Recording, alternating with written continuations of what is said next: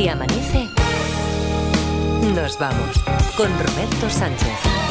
5 y 4, 4 y 4 en Canarias, segunda hora de Si Amanece. Nos vamos aquí en la cadena Seres, jueves 1 de febrero y como cada inicio de mes, Tete, Flores, ¿qué tal? ¿Cómo estás? Buenos días. ¿Qué pasa, gente? Luis Mi Pérez, ¿qué hay? Buenos días, bienvenido. Buenos, gen- buenos días, gente. ¿Qué- qué gente, Buenos gente, genterías. No, no, es que, a, a ver, a ver, le cuesta, voy, a contarlo todo. Como cada primero de mes, y no me dejaréis mentir, Tete y Luismi, el Tete pasa por delante de la mesa de Luismi y ¡pra! le tira los guantes a la cara.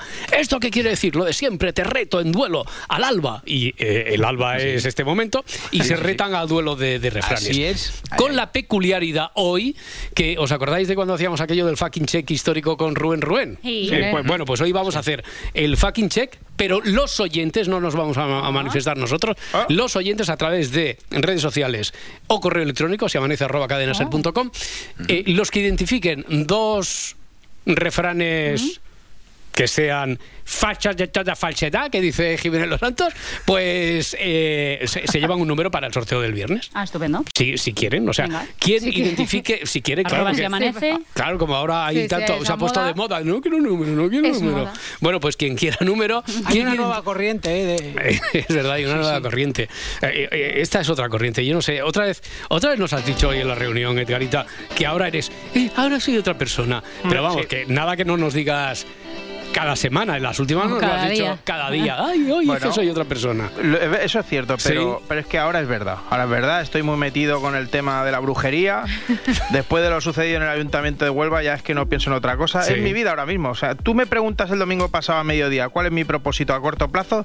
Y te digo que ir a correr detrás de las palomas en Plaza Cataluña. Pero ahora, Hmm. ahora ya solo pienso en, en- en el Romero de Huelva. Tú, O sea, Romero de Huelva, déjame que ponga un poquito en contexto aquí. parece a- un cantante, a- ¿eh? Por eso digo, soy Romero de Huelva.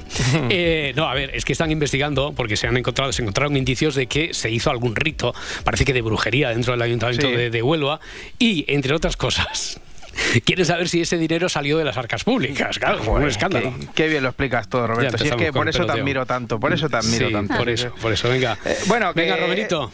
Que quemaron romero y echaron sal, y eso es el rito saumerio. Saumerio. pues que, que la cosa se ha hecho grandísima. Eh, ayer me volví loco viendo cómo lo daban todas las teles, cambiando de una a otra. ¿Sabes cómo esas, esas personas, como, como mi madre que va cambiando de deportes? Sí. La, la Antena 3 y luego dice, ahora viene el de Telecinco y van cambiando de deporte de esto y no ven las noticias. Pues Mm. lo mismo. Yo cambiando a ver si veía lo del saumerio, pero me quedo con Joaquín Prat. Hombre, porque- todos, todos nos quedamos con Joaquín Sí, Prat. siempre. porque, hombre, tú mira la primera conexión ya con el ayuntamiento. Mira, hablando de Romero. Hola, Rocío. Buenos días, Rocío Romero. El saumerio, lo que es el saumerio de toda la vida. Toda la vida. eh, bien ahí con los jueguecitos de palabras. Romero, ¿eh? Eh, bueno, eso aquí Es que se eso, eso lo lleva en el ADN, eso lo lleva de su padre. siempre. Le gusta mucho, le gusta Claro. mucho, Joaquín. Además, eh, coincido mucho en una cosa con él, ¿Con ¿eh? Me- que me parece un rito flojetillo. que no es solo la sal y el romero, sino que habrían venido dos personas expertas en brujería, pues si el coste se había cargado o no a las arcas municipales. Lo cierto Pero es que de eso han no ha encontrado habido en el respuesta por centro de parte- la sala de plenos un pentagrama, un carnero degollado, restos de sangre, algo que no sea un poco de romero quemado. No, solo eso. Solo eso, solo, Solo eso, Joaquín, solo ¿eh? eso. Le ha faltado decir a Joaquín. Pues vaya rollo, yo quería que encontrasen ahí cuchillos, sangre a Chelón y que esté sacrificado el ciervo que atacó a Fran de la jungla. Pues yo estoy de acuerdo con el amigo Joaquín y con Edgarita Ruiz, más conocido como El Garitas. En equipo de investigación tuvimos un especial sobre la santería y encontramos gallos decapitados, sangre de cordero y discos de José Luis Rodríguez el Puma que se reproducían al revés.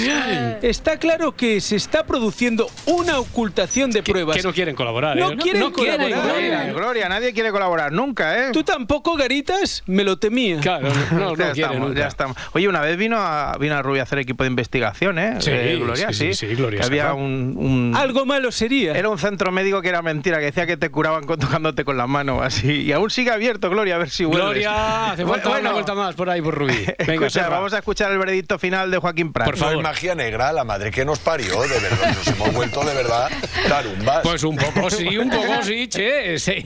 Pero vamos a seguir el caso de cerca, ¿eh? Nosotros. Sí. Espera, espera, espera, que ¿Qué- queda una cosita ah, que más. queda más, queda más. Queda un poco más, que en Más Vale Tarde también le dieron al tema y hablaron con el señor que sacó la movida a la luz, ¿vale?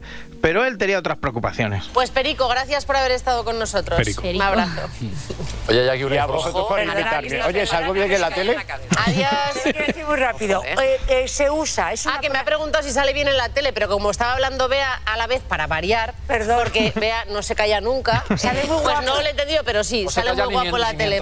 ¿Verdad? Nunca. Es que no se calla Muy nunca. rápido. Es muda, es Un muda. que Entonces, claro, no he oído al invitado. Eso es. un vanidoso, ¿eh? Es como yo, ¿eh? Sí. Te pregunta, pues, ¿salgo bien en la tele? Cuidado con el barro. Es verdad que no parecida. Nosotros aquí loquísimos con el tema y, y pregunta el tío, ¿salgo bien en la tele? Eh, oye, ¿le damos un poquito al cuero o qué, Roberto? Vamos a... ¿Y si- y si- si ahora digo que no, ¿qué pasa? Pues dices que no me partes por la mitad, pero no pasa nada, ¿eh? Hacemos otras cosas. ¿eh? Que- Bueno, pues venga, que así sea. No hay cuore. Vamos a hacer otras cosas. Bueno, vale, pues ya está. No hacemos nada del corazón. Ay. Corazón. Pero, a ver, eh, ¿en qué? no hemos dicho que no íbamos a hacer Bueno, nada. pero yo, yo no quería hacerlo, pero como Pablo ha lanzado la sintonía, pues Dedito, ahora... dedi- dedito fácil de Pablo, Claro, dedito pi, pi, pi, fácil. Pues corazón, ahora queda corazón. feo. Ahora Oh. si no hablo del corazón queda feísimo. Venga, un poquito, un poquito. Así que empiezo con Richard Gere, que se viene aquí. ¿Aquí? Un Vanitatis, Richard Gere y su mujer Alejandra Silva se instalarán próximamente en Madrid, concretamente en la exclusiva urbanización de La Moraleja Ah. en Alcobendas. El actor de 74 años y su esposa de 40 adquieren hace 5 meses un chalet de más de 800 metros cuadrados al que se mudarán una vez terminen las reformas que están llevando a cabo. Será el nuevo hogar donde establecerán sus vidas y las de sus dos hijos, Alexander y Homer de 5 y 4 años respectivamente. A ver, a ver, vam- vamos a olvidarnos rápidamente de ¿Ha que, dicho Homer? de que le, ha llamado, le ha llamado a su hijo Homer. Cerveza, vamos a olvidarlo rápidamente. Bueno, no vamos a olvidarlo. No, no, no. O sea, ese chiquillo yendo al cole de Madrid el primer día. Hola, yo me llamo Luisito. Pues yo me llamo Homer y soy hijo de Richard Gere. Le diagnostican algo fijo. el primer día. No se lo van a tomar en serio. Oye, a mí no me hace gracia, ¿eh? Que se... A ver, es que igual que tú tienes un Woody Allen en la vida, yo tengo un Richard Gere. ¿Qué? Sí, que quiero decir que si vive en La Moraleja va a ser más fácil. Yo creo que mm, no habrá tantas personas en Madrid que han subido en el ascensor con Richard Gere. No. Tú, no- tú no sí, eres Es verdad, de yo sé, yo soy, sí lo yo, sé. Yo, yo subí con Richard Gere en el ascensor de esta casa. Ay, So- eh, favor. entonces iba una compañera de publicidad que iba a un piso superior, Richard Gere y yo. ¿Y hablaste con él? Mm, Espera, espera, no, es que la no, no, no, no, más. no. Entonces Estoy nerviosa, ¿eh? Llega a la séptima planta. Richard Gere, como tenía que entrar por seguridad, entra en la séptima planta. Pero te veo bien porque es que tienes los ojos muy cerrados. No, sí, sí, sí, sí. Seguro que no era José Mayuste, ¿no? Quien no lo vio bien fue la compañera que en cuanto se bajó Richard Gere llamó por teléfono y dice he subido en el ascensor con Harrison Ford. No. Toma ya. Sí. Entonces claro, si viene aquí a la Moraleja ya no, va a ser un poco Ya. más habitual que yo que sé que estés en la vaguada y te Y encuentres en la plaza de la Moraleja y te encuentres con Richard Gere. que- Esquiando en el Xanadu. Claro, es lo, lo típico. Bueno, oye, la Moraleja nos ha buscado un mal sitio para vivir, ¿eh? No, no, no, es mi, un chaletazo. mi amigo, mi amigo Richard amigo. El Richie, el Richie. El no Richie, mi amigo. ¿Pero El hablaste Richie. con él o veas. no? No, no. Joder. Que te ha dicho ya tres veces que no, Que. Laura Copón, que Él, te- él se miraba los Dile, zapatos. dile que sí, dile que sí. Sí. que se Sí, tranquila. Yo- él se miraba los zapatos, le dije, ¿qué zapatos tan bonitos llevas? Me miró así como No te diciendo, dijo hola amigo como a otros. No, no, no. A mí me lo dijo Buddy. Bueno, el chaletazo que se ha comprado en La Moraleja, lo que decíamos, que me estoy imaginando aquí como somos, que va con su pareja a comprar a la tienda de ropa de confecciones Pepi. Por ejemplo. Y la señora cerrándole la tienda para ellos porque lo vio en Pretty Woman. Es que, estoy- es que no estoy viendo. Y de galán a galán, porque Ya. quiero hablar de Bertín Osborne. Ver, a ver, a ver, a ver.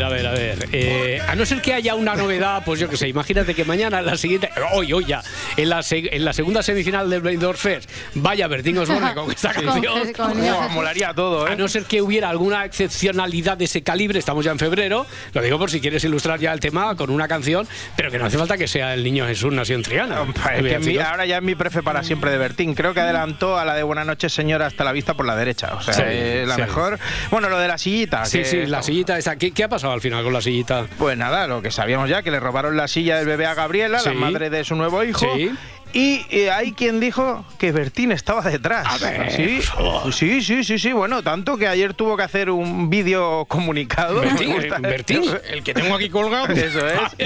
Y es verdad que queda raro porque lo hace desde un parking que no sé si es el mejor sitio para decir que tú no has robado la silla. Me acabo de enterar ahora a las 7 de la tarde del miércoles lo que le ha pasado a, a Gabriela en el coche. Le han roto el cristal, le han robado la silla del niño que estaba ahí o lo que sea, algo así me han contado. El niño Algo así me han contado. Y me han dicho también que hay un alienígena o dos que han dicho por ahí que si yo tengo algo que ver con eso, por, por- por el tema del ADN. Digo, vamos a ver. Dejar de fumar esas cosas malas que estáis fumando. Cambiar de camello. Pero ¿cómo se puede decir semejante gilipolleces? Pero de verdad, estamos todos locos de ¿Estamos todos locos ¿Todos locos o qué? La culpa es de los alienígenas estos que van diciendo por ahí que yo tengo algo que ver con lo del ADN. Unos Interesante documento el que nos aporta el ínclito Bertín. Dos alienígenas que se dedican a difundir rumores sobre el famoso presentador y cantante. Pero esto no lo verán en las noticias. No. Se trata de información clasificada que probablemente ya esté archivada en el Pentágono. Nunca lo sabremos. No. Nunca lo sabremos, sí que nunca. Eh, oye, Edgar, iba- ibas, imagino que iba Boquerón perdido de temas y estás alargando más de la cuenta lo de la prensa del corazón, que no No. ibas a hacer prensa de corazón, cuore, cuore, corazón, corazón, y nos la estás metiendo doblada. Pero que no es por eso, Ah. ¿eh? Roberto, ya sabes que es porque yo soy medio tontico, que la cojo llorona con algo y no paro, ¿eh? Y, y en las mismas se me olvida y me pego tres semanas sin hablar de ello y no hablo más del corazón. Pero sí, queda una cosa, la panto. Hmm. La panto. La panto. Bueno, parece que le está yendo bien la gira, ¿no? Y que está llenando recintos grandes, no sé qué. La, la panto, la pantoja. La Pantoja, Isabel Pantoja, re- reventones tremendos en los conciertos, gracias sobre todo a su nuevo amor, claro. Que. ¿Me, me puedes explicar qué tiene que ver el amor para que venda entradas? Pues en este caso, muchísimo. Mira, eh, ni ahora son soles lo explicaban bien. El nuevo promotor de Isabel se convierte en la tabla de salvación de la artista. En pleno tsunami por la venta de Cantora para subsanar sus acuciantes deudas fiscales, este promotor consigue abrirle nuevos caminos profesionales a la tonadillera. Hmm. Este- esta- yo creo, a ver, me da la sensación que está buscando el salseo donde no lo hay, ¿eh, Garitas? Eh, ha dicho ¿Qué? simplemente, no, que ha dicho simplemente que como su promotor que es, le está buscando nuevos caminos profesionales. Espera, que esto no queda aquí. A ver. Pero ¿quién es el hombre que ha Ay. hecho que Isabel Pantoja ¿Quién vuelva a facturar? No Para proteger su anonimato, no desvelaremos su nombre, pero sí podemos decir que además de ser más joven que Isabel, está casado y tiene dos Eh. hijos. Él podría ser la última incorporación a la larga lista de pretendientes de Isabel Pantoja. ¿Está la tonadillera ilusionada con su nuevo promotor o se trata solo de una relación estrictamente profesional? Ay, ay, ay, ay, ay, dicen, no desvelaremos su nombre, pero es un hombre casado y tiene sus hijos que puede que sus chiquillos se estén enterando por la tele de que su padre se está encamando con otra persona. Bueno, a ver, a ver. Ay, madre, ay, madre, que se nos ha enamorado. Sí, se espera, nos ha espera, enamorado. espera, espera, espera, espera. Eh, ha dicho podría. Sí. Siempre utilizan el condicional ese, así que no sé yo si se trata de eh, supuestamente, cosas, supuesto tal amor, vez, ¿no? a lo mejor, supuesto amor, ¿no? A ver, eh, ha dicho que la tonadillera puede estar ilusionada con su nuevo promotor. Sí. No creo que hayan cebado el tema tan a lo loco para luego decir que no, ¿no? A ver, a ver, a ver. Vamos a ver, ¿qué hay aquí, por Dios? Bueno, hay nada. Nada. Hay nada. Pues hay a otro nada. tema, pues a otro tema. Otro hay tema. nada. O sea, que no hay, nada. na- que no hay nada. Esto, esto no me lo esperaba yo. O sea, no hay nada entonces. No hay nada, nada, que han hecho el reportaje de cinco minutos y resulta que no hay nada entre ellos, que se encarga de promocionar los bolos, que, que a lo mejor ni la conoce ni la ha visto en persona. Eh, bueno, esto lo sabríamos a ciencia cierta si Isabel tuviera un chip en la cabeza. La pantoja, un chip. ¿Te estás Sí. poniendo en modo Black Mirror o qué te pasa, Garitas? Bueno, yo no, Elon Musk, el antiguo Mark Zuckerberg. eh, ah, no, no era así, no era así. No. Bueno, que sí, que, que parece que, que le han implantado un chip en la cabeza a un señor y hablaba de ello el neurólogo José Miguel Lainez. No, yo, yo, vamos, yo estoy convencido que vamos, todo lo que llamamos eh, interfaces, digamos, intercomunicación entre el cerebro y las máquinas es un futuro que nos va a resolver algunos problemas y lo debemos de hacer de un modo serio, ordenado determinado, es decir, con, digamos, con máxima transparencia de lo que se está sucediendo, porque eh, sabemos por también que ha habido problemas en los experimentos animales. Esperemos que esto no pase con el humano, no sé si llamamos si normal o paciente que, que ha sido implantado. Simplemente han dicho que había salido bien, pero no sabemos nada ya, más. Ya, ya, bueno, no que nos implanten un chip, otro chip, porque ya sabemos que nos implantaron uno con las vacunas, ¿verdad, Barça? Ah, es verdad. ¿qué tal? Buen día, buenos días. Estoy aquí, se está haciendo la portada. Yo estoy pensando. Sí. Y se Va, a está haciendo la portada. Eso del chip de la cabecera, te- la cabeza no es ninguna novedad. Carlos Jesús, ¿qué tal? Buenos días. Buenos días, hermano Roberto. Tú tenías un chip, ¿no? Implantado en la Sí, cabeza, con dijiste. precursor. Claro, a ti te lo es. pusieron. Me metieron para dentro un microchip los extraterrestres cuando me adujeron. Sí. Y es NFC contable. Puedo pagar en las tiendas arrimando la cabeza al datáfono. ¿Ves? Es muy, es muy práctico, es muy práctico. Bueno, Barceló, y a ti te está haciendo el contactless ese, te está haciendo... ¿Qué, qué te ha dicho el chip? ¿De qué va hoy el programa? No, porque como va solo, o sea, yo estoy pensando Ya. y ya cuando llegue me encontraré en el ordenador la, la portada escrita. Madre mía, qué barbaridad. Es esto, una- es una- Claro, esto, esto en el Se Amanece no lo tenemos Bueno, hay veces, que lo, hay veces que lo escribe el IBEX 35 también la portada, pero Eso está esos clarísimo. son No, no, eso, eso ya está. Esos son otros días. Bueno, y entonces, Em, ¿qué intuyes que te va a escribir hoy? Pues no sé qué me va a escribir. Yo creo que vamos a ir, eh, va a escribir algo sobre mm, el malestar que hay en el campo europeo. Yo creo que va a escribir algo también de lo que pasó ayer en Bruselas en la reunión con Reinders de Bolaños y de González Pons. ¿Qué, qué te dijo Bolaños? Que la- lo que tienen hecho impecable. Te dijo impecable. Te dijo impecable. Impecable. Y a la pregunta es, pero- 327 pero, veces, van a ¿no? cambiar una coma impecable. No, si es impecable, si está impecable. ¿cómo vamos a- bueno, Y después, bueno, dos cosas a destacar. Hoy viene Méndez Leite, el presidente de, la, de la Academia de Cine, que bueno, con todo lo que pasó con Carlos Bermúdez está bien, va a venir como amigo alegre. Y después, eh, Ainhoa Aguirre Goitia en gastronomía. Hoy va a hablar de perritos calientes, que yo no sé cómo vamos a llenar 20 minutos, porque el perrito caliente, ¿no? tiene su historia. ¿Sí? Sí, sí, sí. sí es que no me interesa nada. No, no. No me gustan nada. ¿No has, no has comido nunca un No, Frankfurt? es que no me gusta. Bueno, Ya. tú sabes que en Cataluña. Es Frankfurt y hay- hay una cultura. Hay una cultura y hay bares que se llaman Frankfurt. Claro, el Eh, Frankfurt Paco de Sardañola es por una ejemplo, institución. El pibe también, otra otra institución. Me informaron mal últimamente porque me dijeron, no, el Frankfurt Paco eh, sigue vivo, pero está abierto y es al revés. El Frankfurt Paco lo han cerrado y sigue el Frankfurt Paco Junior, Ah. heredero de aquel. Ah, vale. Para mi disgusto. Pe- vale. Rafa Paquito. Eh, Exacto, Frankfurt Paquito. Bueno, pues vamos a hablar de perritos calientes. Bueno, ya te llevaré yo a un Frankfurt. Ni a los En Viena, ¿has ido a los Viena tampoco? Es que no me gusta la salchicha de Frankfurt. En. Tarrasa es religión, eso. En Hombre, Tarrasa es Ya, no, religión. no. En Y el Valle en muchos sitios y en Claro, mi familia claro, también, claro. ¿eh? Pero a mí no. Pero bueno, Bueno. a ver, a lo mejor hoy me convencen. Arrepentidos los quiere Dios. Ya, ya hablaremos, Venga, ya hablaremos. Venga, hasta ahora. Vamos al tiempo.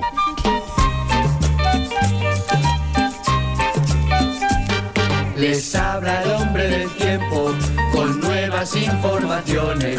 Tendremos chubasco y viento en varias de las regiones. El cielo estará nublado y habrá nieve en las montañas. Algunos puertos cerrados Empieza febrero, lo hace Luis Mi Pérez. Eh, Veo por aquí pues, con suavidad, sin lluvia, menos niebla incluso que días atrás, ¿no? Esto empieza suave. Pues sí, empieza la cosa tranquila. Niebla, pues hoy sí que se ha formado otra vez en el Tajo, en el Guadiana, en el interior de Cataluña, en el Duero, pero esas nieblas se van a acabar disipando y hoy como novedad llegan más nubes al Cantábrico donde el día va a quedar más gris, con alguna llovizna y también con más fresquito que ayer. En el resto del país seguirá la suavidad muy evidente, de hecho hoy sube la temperatura en Andalucía o en las costas mediterráneas y en Canarias otra vez calima, bastante sol y alguna temperatura rondando los 30 grados otra vez. Oye, ya sé que tú eh, no eres partidario de hacer previsiones así a largo plazo, pero si yo te preguntara... tampoco. si yo te preguntara, eh, coaccionándote un poco, nada, un titular solo, sobre alguna idea de cómo va a ser el mes este que, que arranca ahora. Pues eh, seguiremos igual que hasta ahora, con suavidad. Parece ser que a finales de mes puede hacer algo más de frío. Y con poca lluvia en el Mediterráneo. No por se tanto, ve, no se seguiremos ve, no se farolillo atisba. rojo en Andalucía y en Cataluña, por ejemplo. Seguirá sin llover, parece. Vale, venga, duelo de refranes entre el Tete y Luis Mi Pérez, entre Luis Mi Flores y, y el Pérez. Hay que identificar al menos dos de los que. ¿Cuántos, tú- cuántos vais a dar? ¿Tres y tres? ¿Cuatro? ¿Cuántos tenéis cada, cada uno? Para... Bueno, yo tengo los que quieras. No, Es un tengo seis. Ya, ya, ya. Venga, cinco, eh, cinco tenéis cada uno, cinco, tenéis Cinco ahí en la seguros. recámara. Sí, Sí, Luismi, sí, vale. sí. Cinco de uno, cinco de otro, alternativamente, y hay que identificar al menos dos que sean falsos a si amanece arroba cadenaser.com o en las redes sociales y entramos en el sorteo de la semana. Venga, el tuyo, el primero tuyo, Luismi.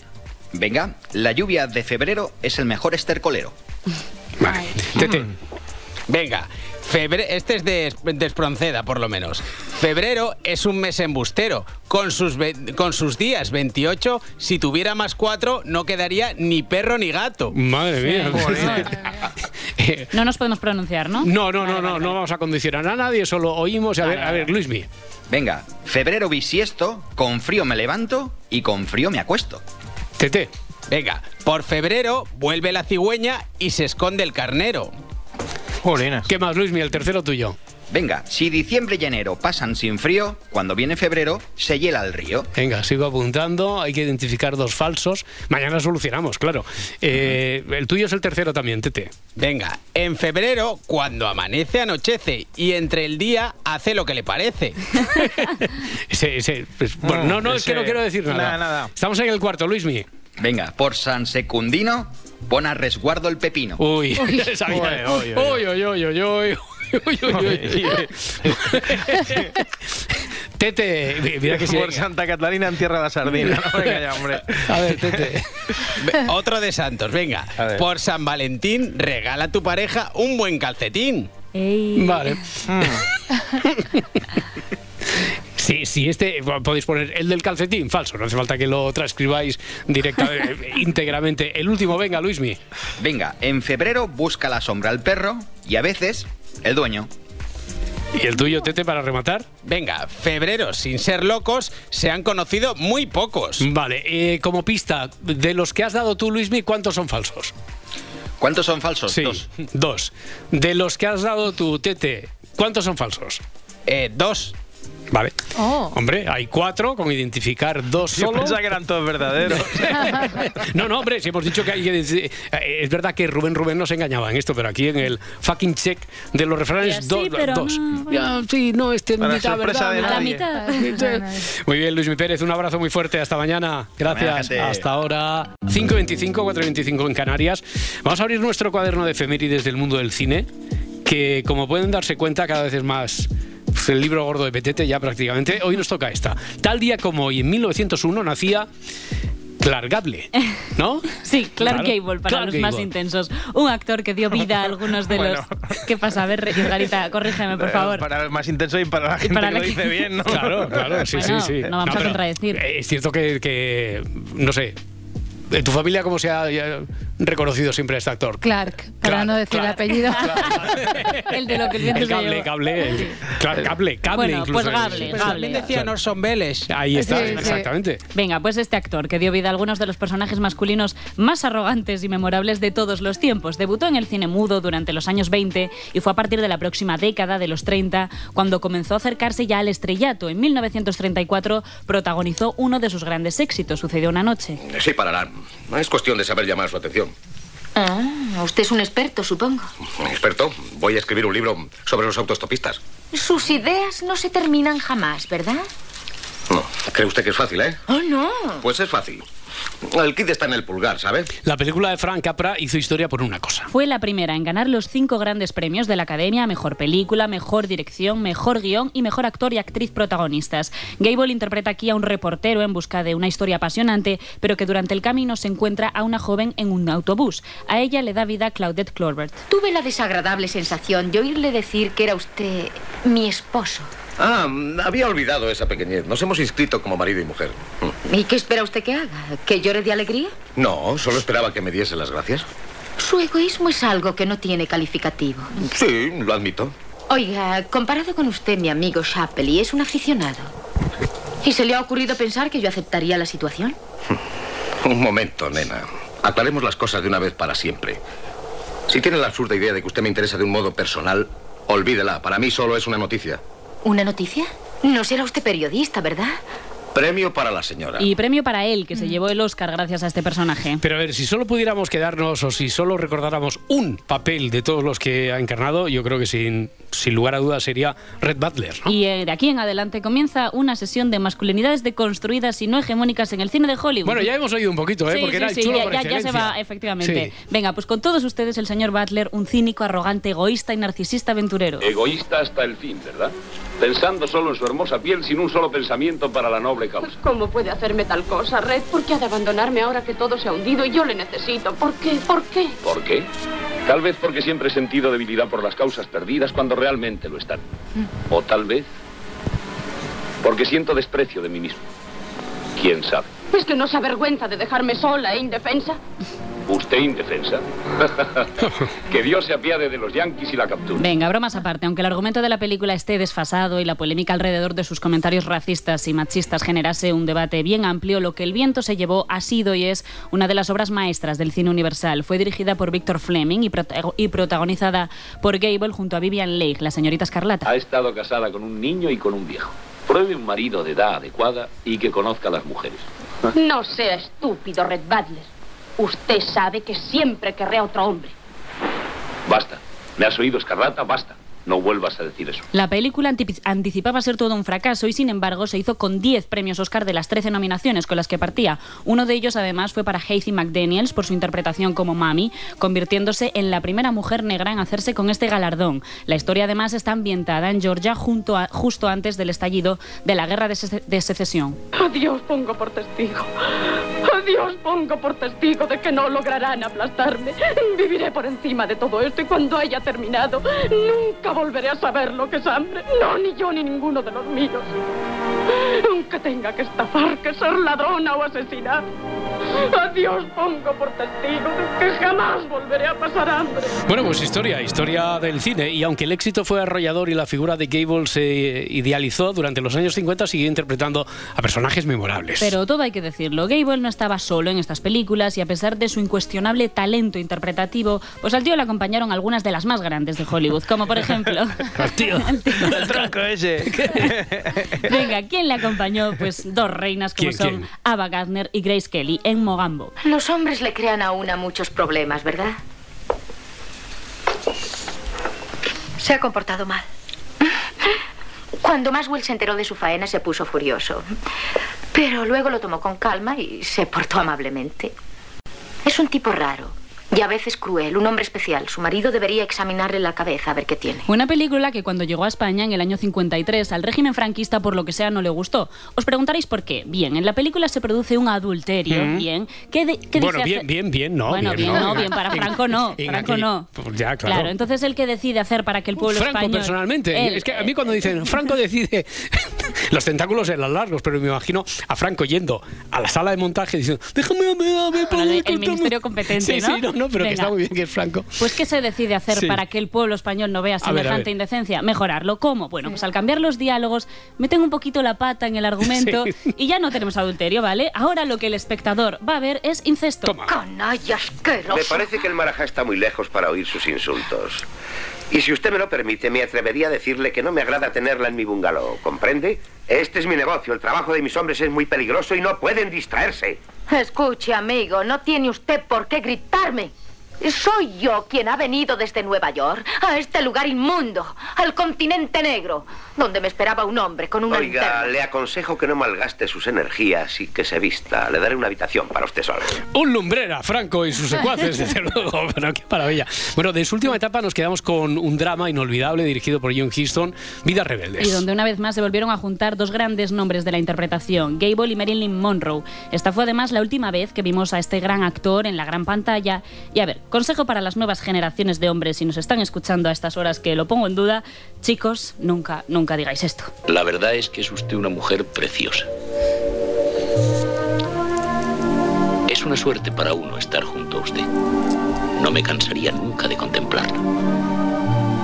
Le hablo sinceramente, Rosalie. ¿Por qué está tan triste? Creo que no he conocido una mujer más triste que usted. Es el primer hombre que me dice eso. Siempre han dicho que soy muy alegre. Es porque consigue que uno se sienta feliz. Ya está. Estaba, estaba deseando que, que viniera un hombre y me dijera que soy la mujer más triste del mundo. Pues venga, eh, con recomendación amorosa incluida. ¿Dónde podemos ver estas, estas películas, Laura Espérate, Martínez? Me, me deja ver si acierto. Sí, A a, ver. ver. En filming. Venga, todas salvo una. Ah, ¿cuál? Venga, lo que el viento se llevó la podéis ver en HBO. Correcto.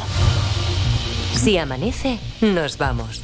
Con Roberto Sánchez. 5 y 32, 4 y 32 en Canarias. Repasamos a esta hora las portadas de la prensa del día con Adriana Mourelos en el país. Bruselas intercede para desbloquear el Poder Judicial. Es el tema que comparten en portada la mayoría de cabeceras nacionales con la imagen destacada de la reunión entre el comisario Reinders, que reunió en Bruselas al ministro de Justicia y Presidencia, Félix Bolaños, y a Esteban González Pons, vicesecretario de Acción Institucional del Partido Popular. La mediación inédita de la Comisión Europea se da tras cinco años de bloqueo del Consejo General del Poder Judicial por parte de los populares. Y en el mundo leemos, el PSOE no da garantía a la Unión Europea del cambio de modelo judicial. Reinders anunció a través de un comunicado que ha habido un claro compromiso de todas las partes de trabajar juntas y Félix Bolaños. Que ha sido cordial, que ha sido constructiva. Nos ponemos manos a la obra para intentar acordar, esta vez tiene que ser la definitiva, para intentar acordar la renovación del Consejo General del Poder Judicial. Confío en que todos los actores estemos a la altura porque es verdaderamente esencial que renovemos el Consejo y también que recuperemos la normalidad institucional en el Poder Judicial.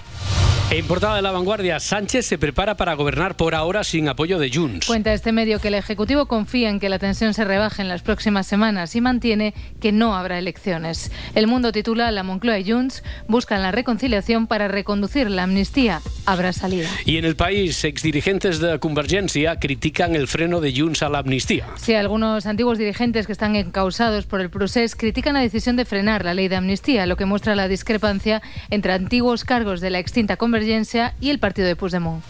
Más titulares, la Unión Europea ofrece concesiones al campo ante la ola de protestas. La Comisión Europea aceptó ayer una de las reivindicaciones de los agricultores. Se optará por derogar temporalmente la exigencia de dejar un mínimo de terreno en barbecho cada año, cuenta el país. Y hoy para la contraportada con Marta Centella. Marta, ¿qué tal? ¿Cómo estás? Buenos días. Buenos días. Vamos a hablar de la unidad de medida del amor en la ciencia. Cuidado. Eh, el titular es de El País. ¿Cómo superar una ruptura según el, el animal más monógamo?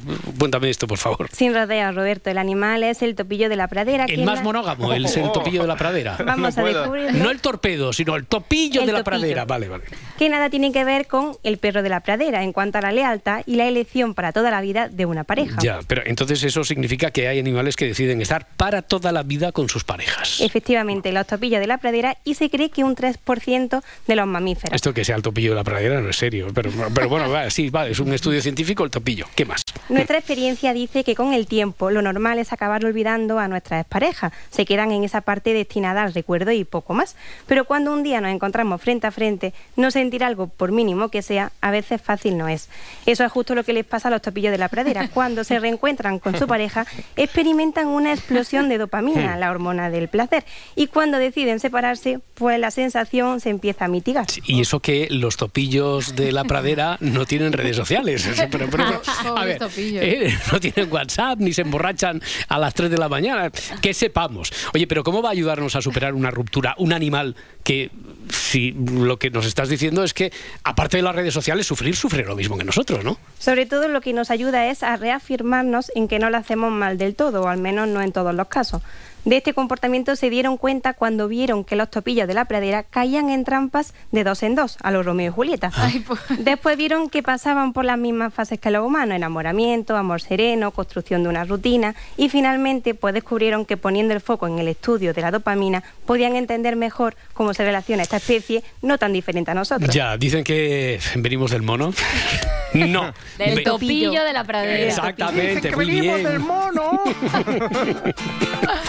A ver, en la actualidad deportiva, eh, Edgarita, el Barça se reencontró con la victoria, con la victoria, ya Sí. veremos si con el buen juego, que no lo parece. Ayer en Montjuic venció a Osasuna 1-0. Sí, además el gol de los culés lo metió su fichaje del mercado de invierno, Víctor Roque, que, eh, como decía- ya decías, dejabas intuir, fue un Eh, partido, mm, regulero, Es la que a mí me dio la sensación porque me dormí, pero claro, como me dormí tampoco puedo jugar. sí. Bueno, podríamos decir que no va a venir hoy el vídeo del partido en el diario Sport, ¿vale? O sea, no Que eso sí tiene una portada bastante entusiasta y ¿Qué titula Va por Xavi, ¿vale? O sea, como, como dedicándole el triunfo a Xavi. Eso entonces. es, y sale Víctor Roque así como. Sí, sí, sí, como dedicándole. Mm. Eso es. Pero el ganador de portadas ha sido el mundo deportivo, que como a Víctor le llaman el tigre, le llaman el tigriño, ¿vale? Sí. Porque es chiquitico, el tigre. Y como saltó para marcar, han puesto el salto del tigre. No. Muy fan. El salto del tigre. O sea, está- ese lo tenían ya en la recámara segurísimo. Estaban esperando a ver un salto de. Y vamos a titular así. Claro, ¿no? claro, bueno, ya sabes que aquí Alexis aprueba eso, o sea que a Sí, muerte con sí, él. sí. Escuchamos a Xavi que estaba contento con lo que dice que fue una gran reacción. Yo de los jugadores no tenía ni una duda que iba a ser así. Ni una. Ni una, ni una. Y de la afición tampoco, porque al final nos han apoyado siempre. Yo he notado el apoyo de la afición siempre, siempre, siempre. Y hoy no tenía ninguna duda que nos iban a apoyar y así ha sido. Necesitamos esto, la unión del barcelonismo para luchar por, por la Liga, para luchar por la Champions. Este es el camino, este es el camino. Creo que la reacción es muy buena hoy para, para el Barça. Bueno, eh, no sé si, si lo dije con el anuncio de mi marcha, buscaba una reacción y vive Dios que la hemos tenido. Ha sido el mejor partido del Barça en los últimos dos días, por lo menos. Nos va a, contar, nos va a costar mantener este nivel de intensidad y esta exigencia. ¿eh? No, pero a ver, Xavi, eh, eh, has debido ver un partido diferente al del resto del mundo. Estábamos comentando aquí y la prensa deportiva es que es bastante crítica, ¿eh? no solo nosotros. ¿eh? Oye, oye, don exquisito, pues a mí me ha gustado, ¿eh? Portería cero, Sí. bolito de Vitor Roque y estamos a solo siete puntos del Madrid. Huele a doblete, ¿eh? Y a churros, que alguien ha debido comprar por ahí. Sí, sí. Bueno, el otro partido aplazado de la jornada 20 fue el Atlético de Madrid Rayo Vallecano. Ahí los de Simeone también sufrieron ¿eh? para ganar al Rayo. Madre mía, empate a uno hasta el minuto 90, con el Rayo dando algún sustico que otro, pero Memphis Depay, que ha metido cinco goles este mes de enero, marcó en el 90 el 2 a 1 definitivo. Ahora mismo el Barça y Atlético están empatados a 47 puntos, y est- bueno, pero están a 8 del Girona. Sí, y, y a 7 del Real Madrid, que también tiene un partido menos porque juega eh, ese encuentro aplazado por la Supercopa eh, hoy en Getafe. ¿no? Sí, Mm. con duelo de goleadores, Bellingham contra Borja Mayoral, que los dos llevan 14. Con ello va el diario As en portada.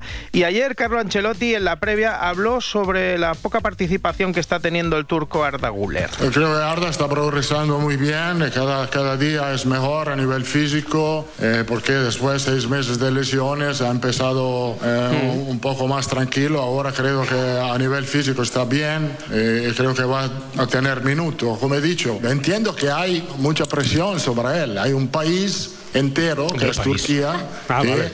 quiere ver a Arda Güler jugar en el Real Madrid. El chico, el niño, tiene 18 años.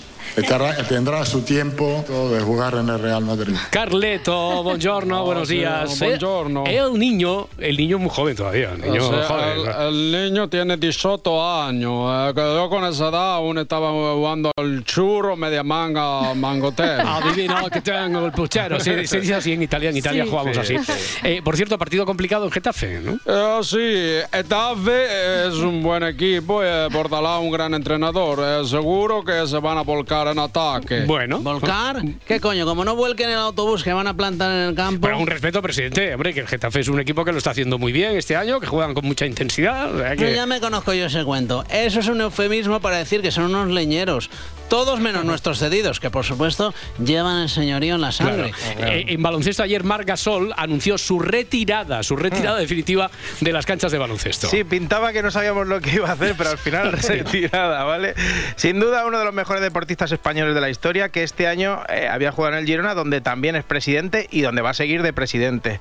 Pasó por el larguero y explicó que la gente quería que se quedara. Hay gente, claro, obviamente, que, que- que, que te ve para, para hacer cosas aún y para ayudar, pero, pero las consecuencias negativas las tienes que vivir tú, no ellos. Entonces yo entiendo perfectamente que, que haya tenido pues opciones ¿no? de, de continuar, incluso de ayudar en, en algunos en algunos casos, pero, pero, no toca, no toca, de verdad, Manu. Esto ya, ya se ha acabado. Se finí y empieza el segundo grabófono, Morelos. A ver, yo no paro de mirar al suelo, a la mesa, a todas partes. No vaya a ser que aquí ocurra algo como lo que le ha pasado a nuestra monarca. Contratiempo para la reina Leticia durante la recepción al cuerpo diplomático. Hmm. Un contratiempo. Ya sé lo que ha pasado. Iba vestida de rojo y la han confundido con un arañazo. Jaime, hombre, no seas malo, que siempre estás a la que salta ahí con la reina. Que, que, es que te puede la inquina que le tienes. Inquina es una palabra muy fuerte, Roberto. Yo diría más bien tirria, manía, animadversión, ojeriza. a ver, a ver, venga, que queremos saber qué le ha pasado a Leticia. Mientras saludaba a los embajadores, ha perdido su pulsera. Celia Zurdo. Y lo ha resuelto Cristina con naturalidad. Vale, a la reina Leticia se le cae la pulsera. ¿Y cómo lo resuelve? Con naturalidad. naturalidad. Que ya es decir, ¿eh? porque podría perfectamente haberlo resuelto de alguna otra manera. Podría, por ejemplo, quedarse mirando a la pulsera en medio de la recepción a los señores diplomáticos y decir algo así. A los cojones me lo está calentando tú. Vale, que digo yo que podría haber hablado con la pulsera porque claramente la pulsera es una parte importante de la Casa Real. Escuchad, si no, cómo tratan a la señora Doña Pulsera en Más Vale Tarde. De las dos protagonistas de hoy, por un lado, la reina Leticia y por otro lado, su pulsera. Una pulsera de zafiros y brillantes que recibió por parte de los Reyes Eméritos en el año 2003 como regalo de pedida de mano. Vale, vale, Doña Pulsera. Y que os costó un dineral. Digo, me costó, me Ah, costó. vale, vale, vale. Si, si lo llego a saber, le regalo una pulsera del chino. A ver, ahora entiendo lo de alabar la naturalidad de la reina Leticia. ¿eh? Se me cae a mí la pulsera que me regaló mi suegro, que luego se supo que la lió pardísima con no sé qué dinero, con no sé qué corina, con no sé qué elefante. Se me cae a mí esa pulsera y yo también la miro fijamente.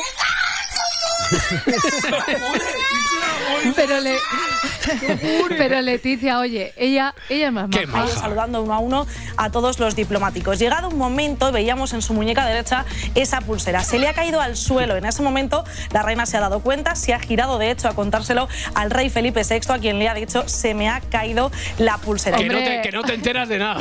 Otro, otro gran hit de la reina, ¿eh? Sí. Decirle a Felipe, se me ha caído la pulsera, cuando le podría haber dicho cualquier otra cosa. Mi vida ahora mismo es una cascada imparable de encadenadas por culpa de algo terrible Oh. que he tenido que hacer en esta vida o en otras anteriores. Vale, ella no, ella le dice a Felipe, se me ha caído la pulsera. ¿Con qué? Con Lo ha naturalidad. resuelto, como decía, con naturalidad. Al final de la recepción hemos visto cómo la reina se agachaba, recogía la joya del suelo y se la intentaba poner de forma autónoma en su muñeca. Autónoma. sí, es que, es que Mileti es muy campechana, no se le caen los anillos por agacharse. Las pulseras sí se le caen. Sí, Sí, sí, que a ver, que también te digo una cosa, Felipe VI, que se tuvo que agachar ella por la pulsera y que decían algunos compañeros que lo tuvo que hacer porque usted, rey Felipe, no la vio y ella se agachó Ya, ya mientras, mientras le decía. No te enteras de nada, Marijose. Aunque tirando de meroteca, el español cuenta algo cuanto menos inquietante. Inquietante, has dicho. Sí, inquietante. Sí, sí. Resulta que en la Pascua Militar de 2022, cuando precisamente llevaba el mismo vestido que eligió ayer, se le cayó el broche de perla y brillantes que decoraba su look. Pero entonces fue Felipe VI quien se dio cuenta del percance, agachándose para recogerlo y do- devolviéndoselo a su mujer. Inquietante, Alucinante, alucinante, alucinante, inquietante. Serendipia, no lo sé. Yo no lo creo, no creo, no creo. Bueno, pues esta vez el rey le ayudó, pero después, una vez la pulsera ya había sido recogida por la reina. Eso sí, no lo ha conseguido, así que finalmente le ha tenido que pedir ayuda al rey Felipe VI, que le ha ayudado bajo. Le ha ayudado. Le ha ayudado. Roy, te ¿Qué- a qué pasa? ¿Qué un pasa ahí tú?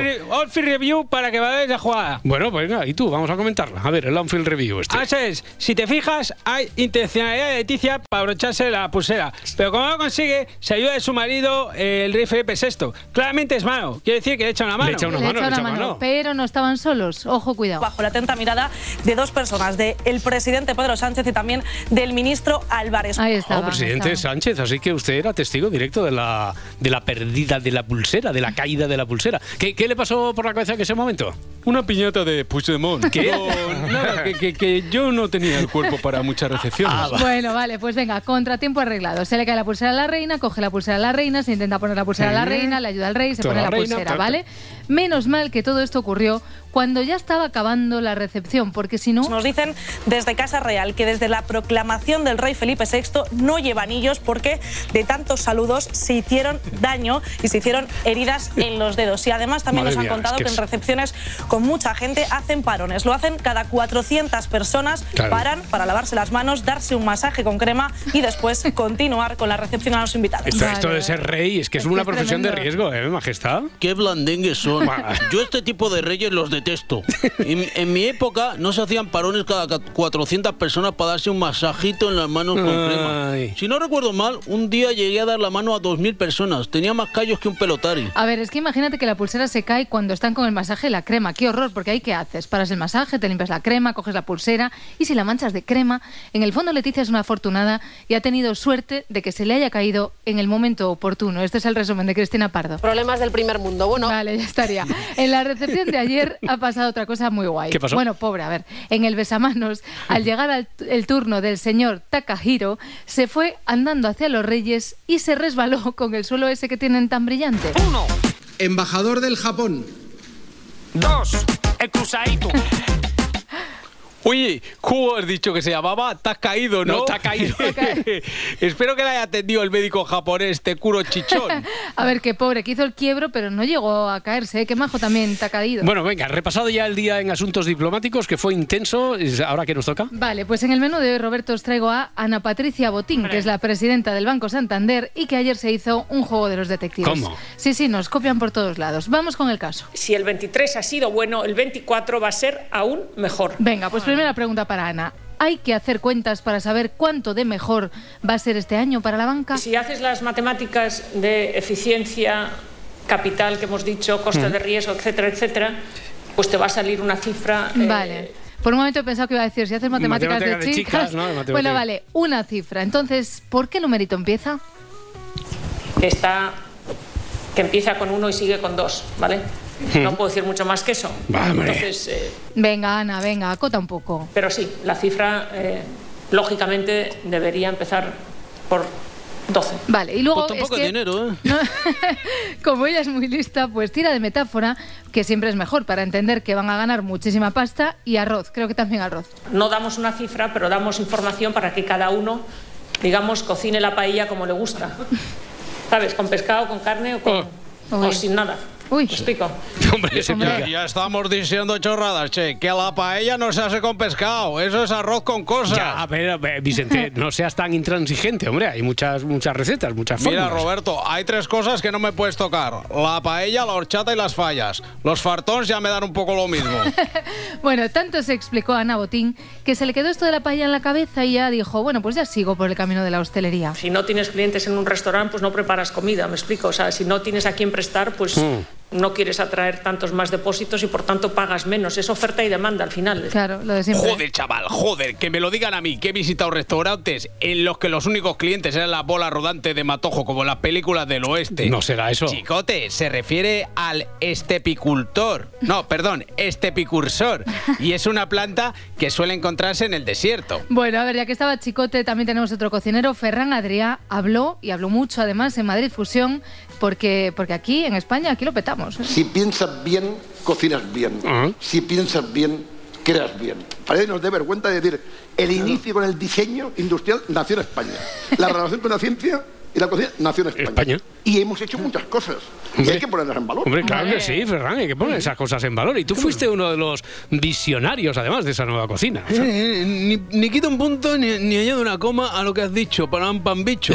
Yo inventé, por ejemplo, la broceta, La que es una brocheta con petaceta. O el salmorrejo, que es un salmorejo con morro de cerdo. Bueno, Ferran Adrià también estaba reflexivo, filosófico. A mí me hace gracia cuando me dice, es que tú te preocupas mucho del pasado. ¿Cómo, Digo, sí. Es que si no, si no conozco el pasado, no puedo ir hacia adelante. Muy bien. Joder, que- que- es, que, es que lo, lo he puesto en marcha rápida. Eh, es, lo que me dice, es que tú te ocupas mucho del pasado. Y, y no conoces el pasado, pues no puedes ir hacia adelante para pampante. Yo lo, le- lo leí en una taza de Mr. Wonderful para pampáfolo. Bueno, y os digo una cosa. A Ferran Adrià, a él no le dio por el juego de los detectives, como a Botín. Él es más de preguntas y respuestas. Que es un producto natural. Esta pregunta llevo 10 años, me ha contestado una persona. Vale. Tiene más, ¿eh? Más preguntas y también alguna respuesta barra rajada. ¿Qué es la química? A mí me acusaron de hacer cocina química. Sí. ¿Sabéis cuánta gente hay en España que se gasta más de 70 euros cuando sale a cenar? Un 1%. Vale, vale. Guau, cocina química era lo que hacían en Breaking Bad, ¿no? Aunque yo también hice mis pinitos mezclando químicos, pero lo mío fue sin querer y la lié parda. Ya, va, bueno, pero pediste perdón a la comunidad. y ya a está, la, a la claro. comunidad por los trastornos. Eh, Morelos, ¿cuál es la información, esa información curiosa que traes? A ver, la clásica información que podría dar titulares, piezas de programa, sí que sin embargo creo que dadas las circunstancias ha pasado desapercibida y es que Irene Montero, la exministra, no tendría una relación abierta. Mm, Pues mira, una cosa más que sabemos, ¿vale? Vale, la verdad es que no nos importa demasiado. Quiero, Pero- pero- quiero decir que, a ver, que fenomenal todo, ¿eh? Pero que ya han hecho un titular. Irene Montero, no abriría mi relación con Pablo. Reconozco que soy celosa. Todo esto lo ha dicho en un podcast de esos en los que la gente habla mogollón. Como Se en, llama en cualquier podcast, entonces. ¿eh? Animales humanos. Ahora, la chapa que ha dado Montero para explicar lo de una relación abierta, que no, que eso ni de coña, es tremenda, ¿eh? De hecho, esto solo es un extracto pequeñito. que me resulta absolutamente normal y fácil de entender pero imposible de ejecutar. Ah, sí. Y, no, no lo digo orgullosa, ¿sabes? Lo digo en plan de, bueno, me lo tendré yo que trabajar, pero, pero bueno, que a la vez, eh, no es la primera vez que lo digo, que yo soy una persona celosa y, es, digamos, lo, lo reconozco porque, no con orgullo, sino que so- soy así, porque me han educado así y, y sé que tengo que trabajarme mucho pero no, no- no me vería capaz yo de exponerme ahora mismo a, a, a probar. Eh, sí, no, no, no me vería porque, porque me, me- bueno, me, me veo como todavía muy lejos de, de poder intentarlo, aunque soy consciente de que, de, que, de que quizá mi posición no sea la más saludable, ¿sabes? Vale, vale. Que no se preocupe la marquesa de Galapagar, que nadie le va a quitar al ex coletas, que no es Robert Redford precisamente. Bueno, total, que en esto Irene Montero es clásica, mira tú. Relaciones como la mía, mm, mm, monógama cerrada tal y con much, con digamos como muy pro- muy prototípica no sé si yo soy muy pero más más clásica más tirando Vale, a lo vale. clásico Vale, vale. Pues que se ande con ojo Irenita, porque a veces hay relaciones abiertas sin que uno de los dos lo sepa. Y cuidado que no lo digo por mí, ¿eh? es por un amigo de un amigo que conozco. ya, ya, ya. Bueno, con esta información valiosísima que os he dejado sobre la mesa, vamos a escuchar a Feijó porque ayer su entrada en espejo público fue triunfal. Saludamos ya, muy buenos días. ¿Qué tal? ¿Cómo estamos? Muy bien, ¿y usted? Bien. Encantado. He notado una leve sonrisa en su cara esta mañana. ¿A qué hora? ¿A qué hora? ¿A qué, a qué- a qué hora? Pregunta por identificarla. No, a ver. ¿A qué Yo, también le notaba una sonrisilla. Señor Feijó, ¿qué tal? Buenos días. Buenos días. Lo dices como si me alegrara de lo que le está pasando No. a Pedro Sánchez y no es el caso. Ah, no, no es el caso. No, porque en ese caso no sería una sonrisilla, si- sino una carcajada como las que suelta él. Nada, que No le me sale, sale. no le No, no. sale, no le sale. Bueno, tras la sonrisa con hora de Feijó, vamos con el clásico de los políticos. Esto es la turra que dan cuando cogen una palabra o expresión. Este es el martes, Feijó, a la entrada del Pleno. El gobierno está con respiración asistida. Vale, y ayer miércoles Feijó con Susana Griso. Y un gobierno que, bueno, ha perdido el control. Es un gobierno con respiración asistida. Vale, no es el único, ¿eh? lo comentábamos antes con Ángeles Barceló, ayer estuvo en Hoy por Hoy el ministro de la Presidencia, Félix Bolaños, y dijo esto. Mire, la ley es impecable. Impecable. Absolutamente impecable. Y yo es lo que le garantizo, que la ley será constitucional, impecable y ajustada al derecho europeo. Vale, pero es que el día anterior, el martes, La ley de amnistía entró impecable, entró constitucional. pero vámonos al 13 de diciembre, Bolaños. Es una ley que presenta el Grupo Socialista absolutamente convencido de que es impecable. Vamos allá, Félix Bolaños, 10 de octubre. Cualquier acuerdo que adoptemos será impecable Vamos desde el punto de vista constitucional. Todo, todo- impecable, dos veces lo dice. Todo se pega, ¿eh? porque Isabel Rodríguez, el 13 de noviembre, una ley que a todas luces es impecable desde el punto de vista jurídico. presidente Sánchez, parece que ha habido un consenso en el partido con esto de la palabra impecable. Eh, sí, se les ocurrió a mis asesores mientras veían un anuncio de detergente. Nos han aconsejado utilizarlo como mínimo tres veces al día. Es el nuevo para la clase media y trabajadora de este país. A ver, pero estábamos con Feijó y Susana Griso, que estuvo fina en esta pregunta, mentando a Mariano. Va a hacer actos separados y le pide a Alfonso Rueda que venga poquito a Galicia. Yo, lo que me mande el presidente Rueda. Estas son. eh, el, el libro. Era mi que libro. usted- que usted en Galicia suma, ¿no? Era mi libro anterior y lo va a seguir siendo. Pues voy a estar mucho en Galicia, sí. Sí. Voy a estar mucho en Galicia porque me han mandado las propuestas de actos y voy a estar bastante en Galicia. Pero voy a hacer lo que me mande el presidente Rueda. Al menos es como yo entiendo la política, ¿no? Y la he entendido así siempre. Vale. Bueno, pues nada, él va como ha mandado. Oye, para terminar, Mourelos, ¿qué? A ver, se le había olvidado a Edgarita contar que en el asunto este de Bertín y Gabriela, Sí. ayer hubo un incidente. ¿Cómo Ah, A no, ver. No, se me ha olvidado, ¿eh? No, ese incidente es para este grabófono porque lleva la política. Ah, bueno, eso es verdad. Vale, perdón, es verdad. Claro. Estaba una reportera de Así es la vida delante de la casa de Gabriela y un hombrecito se puso por detrás de ella haciendo el saludo nazi, que mira que bien que esto es la radio y no lo vemos. Pero podemos escuchar la reacción de la reportera, Lourdes Pineda, y la de sus compañeros desde Plató. Y vamos a estar pendientes, perdona, porque no está el día, no está el día muy allá para preguntarle a Gabriela a ver si tenemos suerte hoy y nos contesta algo más que ayer, compañeros. No, idiotas hay todos los días y en todas partes. Eso. Madre mía, madre mía. Bueno, incidente colateral. Yo le sigo dando vueltas a estas horas. Eh, ¿Qué habrá pasado con el carrito ese del bebé? Eh, ¿Estará Bertín Osborne o no?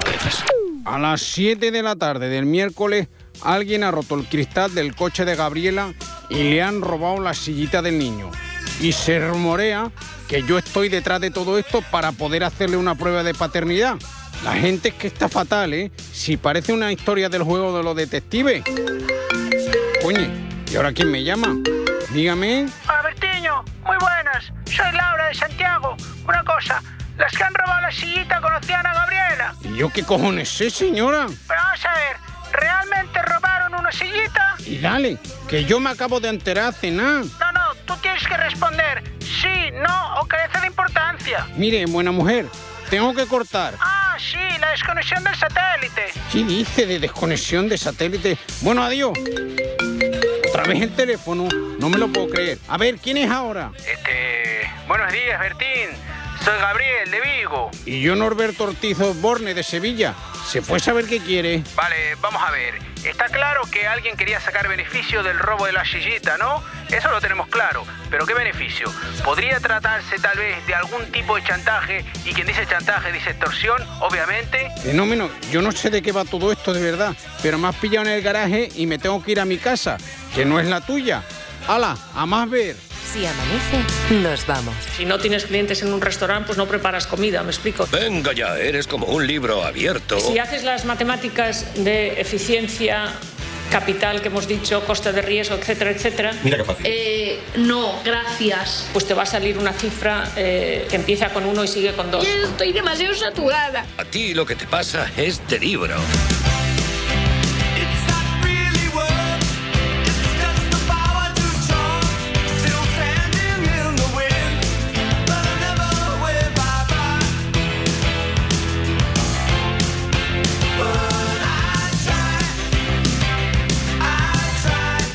Cualquier acuerdo que adoptemos será impecable. Es una ley que presenta el Grupo Socialista absolutamente convencido de que es impecable. La ley de amnistía entró impecable. Mire, la ley es impecable, impecable, absolutamente impecable.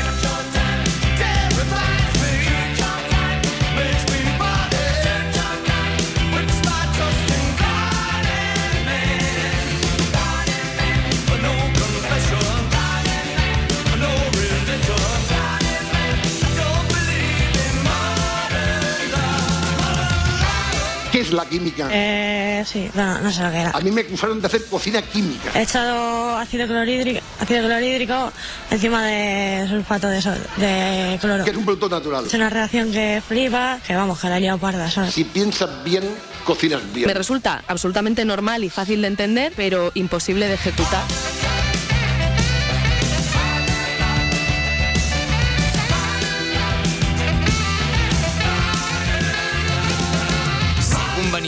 Richard Gere y su mujer Alejandra Silva se instalarán próximamente en Madrid. ¡Ay, que me quedo muerta! Concretamente en la exclusiva urbanización de La Moraleja. ¿Os parece raro que todos los ricos sean guapos?